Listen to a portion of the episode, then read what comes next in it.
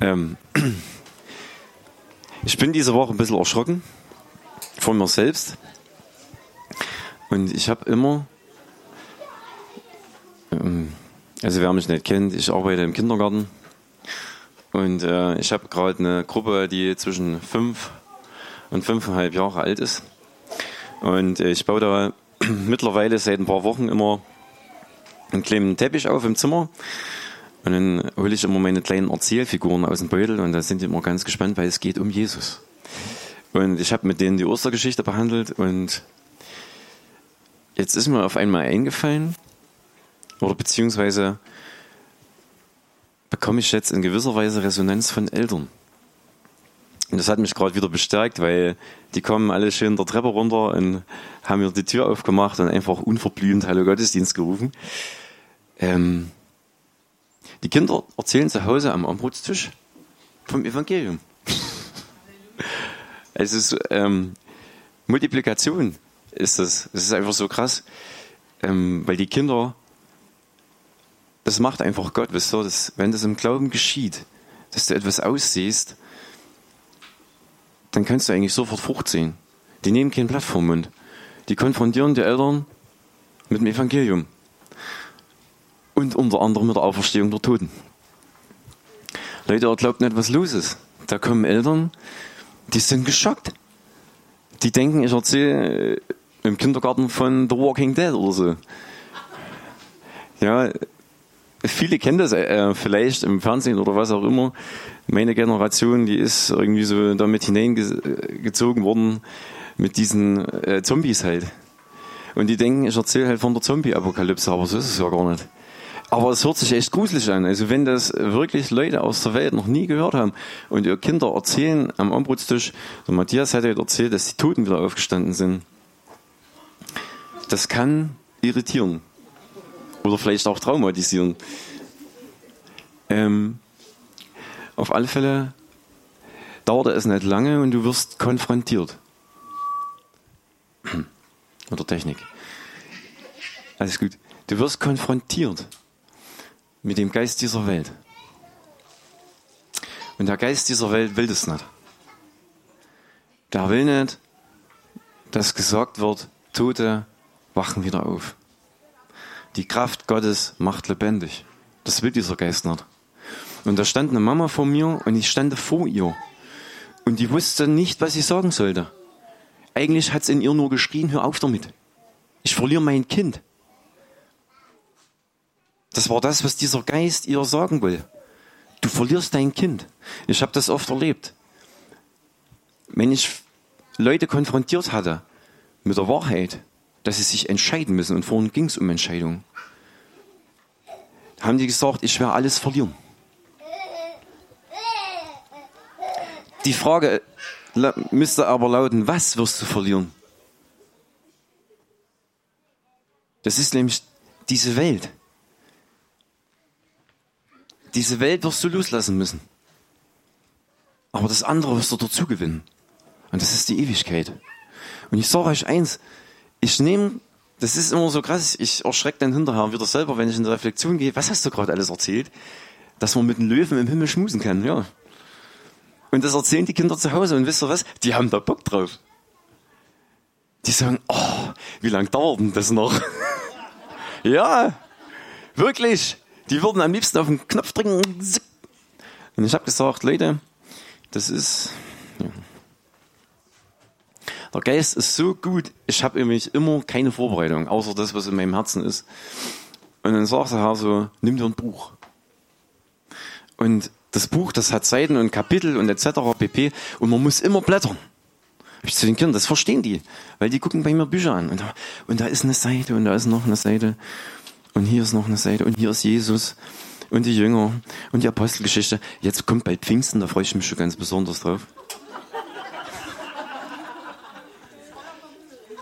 Ich bin ja, ich bin ja nebenbei noch äh, in so einem Kreis äh, von Religionspädagogen irgendwo sitzend und die sagen schon immer Pfingsten. Wie erklären wir den Pfingsten den Kindern? Ich freue mich drauf. Mal gucken, was der Herr macht. Auf jeden Fall habe ich gesagt, es ist wie ein Buch. Und das Buch hat irgendwann, hört es auf, auf der letzten Seite. Hier, da ist dann was Weißes. Der Buchrücken war weiß. Und es hat mich erinnert an, es steht glaube ich in der Offenbarung, wo jeder einen weißen Stein bekommt. Einen weißen Stein und da steht ein neuer Name drauf. Und da habe ich gesagt, wisst ihr, das alte Kapitel von dieser Erde, das ist beendet. Und dann macht Gott ein neues Buch auf. Und von einer neuen Erde ist die Rede und von einer neuen Stadt. Und da gibt's Gold und Edelsteine und weiß der Geier was. Und ich sag, boah, warum können wir das denn jetzt noch nicht haben? Ich sag, weil das noch ein bisschen dauert. Das Buch muss noch ein bisschen umgeblättert werden bei Gott. Und das, ich sag euch eins, das erzählen die zu Hause. Ihr lacht, aber ich kriege es Echo. Aber da ist mir eins wieder bewusst geworden. Dieses lautere und reine Herz. Kinder. Unvoreingenommen. Da habe ich, äh, da jetzt kriege ich die ganzen Freundesbücher von den Kindern und ich soll da was reinschreiben und was ich ihnen wünsche und etc. Und ähm, da steht drin, was ich an Kindern so besonders finde. Also da gibt's äh, eine Seite von Erziehung und eine Seite für Kinder. Ganz coole Bücher sind das. Und das habe ich gesagt, dass Kinder unvoreingenommen sind. Und die nehmen das erstmal an für sich. Egal, was da kommt. Da wird nicht der Riegel vorgeschoben. Sondern es fällt ins Herz. Ich merke das, ich spüre das auch, dass da was passiert. Und das Krasse ist immer, jetzt habe ich überall so ein bisschen im Zimmer ein paar Kinderbibeln verteilt. Und das Erste, was ein paar aus der Gruppe suchen, ist dieses Buch und die wollen da drin blättern. Da habe ich das alles hingelegt. Bei den meisten Ortstieren, das ist das Allerheiligste, das steht immer oben auf dem Schrank. Bei mir stand das auch immer auf dem Schrank. Macht man ja keine Eselsohren rein oder reißt Zeiten raus. Aber jetzt habe ich die in die Bücherkiste getan und da blättern die immer rum. Oh, und was ist denn das? Da hier mit dem Fell und mit dem langen Bart und da kommt eine Taube. Was, ist, was hat denn das zu bedeuten? Ich sag, da kommt gerade der Geist auf Jesus. Der Geist, was ist denn mit dem Geist? Und jetzt geht's immer überall. Jetzt wird getuschelt. Und das, und das Coole ist, die Kinder lernen über das Spielen und die verarbeiten auch viel über das Spielen. Und ich habe mir da solche Holzfiguren einfallen lassen. Oder beziehungsweise gibt es sowas, das nennt sich Gottlieb Play, ähm, wo diese biblischen Geschichten mit solchen Figuren nachgespielt werden können. Und da geht's dann los. Und hier ist das Grab und da muss Jesus rein. Aber Jesus ist noch drei Tage wieder auferstanden. Dann zählen die bis drei. Eins, zwei, drei.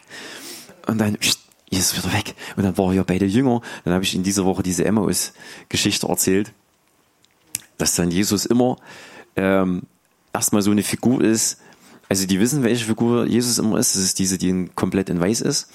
Aber dann nehme ich immer erstmal so eine andere Figur die ein bisschen anders aussieht, weil die sollen auch merken, sie haben Jesus erstmal nicht erkannt. Das war immer so. Bis er gewisse Dinge getan hat oder gesagt hat. Und meistens saß er dann immer am Tisch und hat das Brot gebrochen. Und einen Becher ausgeteilt. Und dann pst, haben sie ihn erkannt. Identifizieren können. Und Weil das vorhin so der Robby, dieses Bild, das hat mich extrem angesprochen. Das, wo diese, diese Sonnenblume war bei uns mal ein Projekt im Kindergarten. Und die waren so fasziniert, dass da dann so viel Körner wachsen und äh, dass die Sonnenblume ja eigentlich dann da ist, um äh, die Tiere zu ernähren und so weiter und so fort. Und dass das einfach dann ausgeteilt wird. Und wisst ihr, und so ist ja alles Himmelreich. Da geht einer lang und da schmeißt ein paar Körner aus. Und ich sehe mich immer wieder so. Und ich glaube, dass wir alle so ein Stück davon abbekommen haben. Dass jeder irgendwo, ob er es vielleicht bewusst merkt oder nicht, irgendwo einer ist, der was aussehen kann. Mit dem, was er im Herzen hat und mit dem, was er ausspricht. Und ich glaube einfach daran, dass es zu seiner Zeit Früchte tragen wird. Und dass das mein Wunsch ist, dass auch was die Kinder jetzt gerade erleben oder vielleicht auch den Eltern oder die Eltern ausgesetzt sind, dass es seine Frucht bringen wird. Weil stell dich das mal vor, da ist ein fünfjähriges Kind und ohne es zu wissen, sitzt zu Hause am Tisch und macht das Gleiche. Es sieht aus. Es sieht aus. Und letztens durfte ich einfach vor dem ganzen Kindergarten das Evangelium sprechen. Das Evangelium verkünden. Was ist Ostern? Ich habe den Kindern gesagt, Ostern hat nichts mit Hasen und Eiern zu tun. Wie meinst du das? Du kannst doch meine Welt nicht auf den Kopf stellen. Doch kann ich. Das andere ist natürlich, was kommt auf dich zurück? Und deswegen ist es wichtig, dass wir wissen, für was wir das tun. Und das ist genau richtig, nicht für das da hinten, sondern für das davor, vor uns. Für was wir tun, für, für was wir laufen. Und dass wir auch wissen, wer uns zuschaut. Und dass wir wissen, dass Gott uns sieht. Ich bin der, der dich sieht. Und meine Chefin, die hat lange überlegt, ob sie sagt, du machst es. Und zum Schluss war ich der Einzige, der es machen wollte. Oder zu meiner Chefin gesagt ich mach's. Jetzt hat's uns ja laut. Aber selbst Arbeitskollegen, ne, die überhaupt erstmal distanziert sind, die waren gefesselt. Ich habe mir Bilder angeguckt, ich bin währenddessen fotografiert worden, weil wir machen das ein bisschen für die Portfolios und so. Und die standen wirklich da und da hast du es denen angesehen. Da passiert was. So habe ich das noch nie gehört. Kirche und Kreuz und ja, dass da irgendwas ist. Da, ne? Aber dass das Ostern bedeutet. Und ich habe den Kindern klar gesagt, Jesus musste sein Blut vergießen für uns.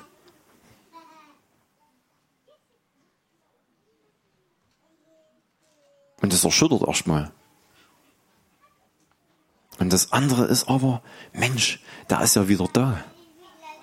Und das war mir so wichtig, denn, ey Leute, wisst ihr, Ostern heißt, da ist wieder da. Und dann hat ein Kind eine Frage gestellt, gilt das auch für uns? Ist das nicht cool? Ist das auch für uns? Ich sage natürlich, sonst würde ich es euch ja nicht erzählen. Das ist auch für euch. Und ich weiß, dass Kinder nach Hause gehen und sagen, Mama, Papa, ihr müsst auch an Jesus glauben. Dann könnt ihr nämlich auch mit den Löwen schmusen im Himmel. Aber merkt ihr, da ist, da ist eine Leichtigkeit drin. Irgendwie. Keine Stirnrunzel. Bei einigen vielleicht schon, aber bei einigen Arbeitskollegen. Aber die finden es mittlerweile gar nicht mehr so uninteressant, sagen wir es mal so. Weil ich glaube, in den, ich glaube, die letzten Zeiten haben in vielen auch Fragen aufgeworfen ob sie es zugeben oder nicht. Aber wisst ihr, es ist so toll, eine Antwort zu haben. Eine Antwort auf eine Perspektive, die ewig ist. Und ich staune und lerne eigentlich immer mehr von diesen Kindern. So dieses, und auch das Bewahren dieses reinen Herzens, dieses gute Herz. Das ist dort, wo diese Quelle ist, ne? Steht auch irgendwo in der Bibel durch diese Quelle. Und es, es hat eine Zeit gedauert, aber jetzt haben die richtig Bock, wenn ich dann, meistens, wir haben unser Ritual, wenn wir dann zu Bett gehen, gibt's noch eine Geschichte. Und ich habe ehrlich mal in den letzten vier Jahren nicht einmal Hänsel und Gretel vorgelesen. Ich will mir da nicht auf die Schulter klopfen, aber ich verstehe mich, wenn du weißt, was du zu tun hast. Und weil du weißt, wer mit dir ist. Und dass du glaubst, dass was du aussiehst, irgendwann seine Frucht bringt. Dann brauchst du nicht das andere lesen oder machen.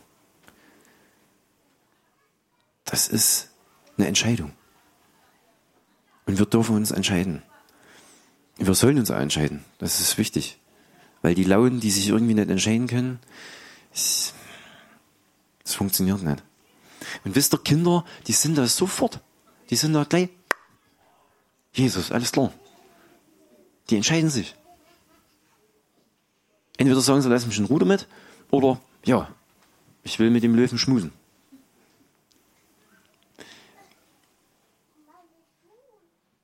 Und das Wichtige ist irgendwie, dass mir bewusst wird, wie sehr die Kinder auf einen schauen, wie du selber lebst. Dass man sich entschuldigt, dass man vergibt, dass man, wo man sich ungerecht behandelt fühlt, auch für Gerechtigkeit sorgt. Und das ist ganz nah von dem, was Paulus schreibt oder auch, wo es darum geht, wisst ihr, dieses, dieses ungerechte Joch zu zerbrechen, von dem, was auf die Leute drauf ist. Trachtet nach meinem Reich und nach meiner Gerechtigkeit. Und diesen Frieden, danach sehen sich die Kinder. Wenn Zank und Streit ist, in der Garderobe oder so, und ich will nur dein Freund sein und das und das. Und deswegen habe ich das nochmal aufgegriffen mit Petrus und Jesus. Weil gerade bei uns in der Gruppe Freundschaft so wichtig ist. Ich sage, ich will euch mal sagen, was Jesus für ein Freund war für Petrus. Der hat nicht gesagt, weißt du, Petrus, du hast mich dreimal hängen lassen, jetzt will ich mit dir nichts mehr zu tun haben. Jesus kam und hat Petrus gefragt, hast du mich lieb? Und dann frage ich immer die Kinder, und was meint er, was er geantwortet hat? Und dann sagen sie, ja, ja. Das wünschen sich die Kinder, dass eine Freundschaft intakt ist. Und Jesus kommt zu Petrus und Petrus sagt, ja. Dreimal. Und da freuen sich die Kinder. Das, so gut ist Jesus, ja. Aber dann hakt es gleich wieder ein, aber Judas ist gestorben. Ne? Ja. Judas ist gestorben. Das gehört dazu.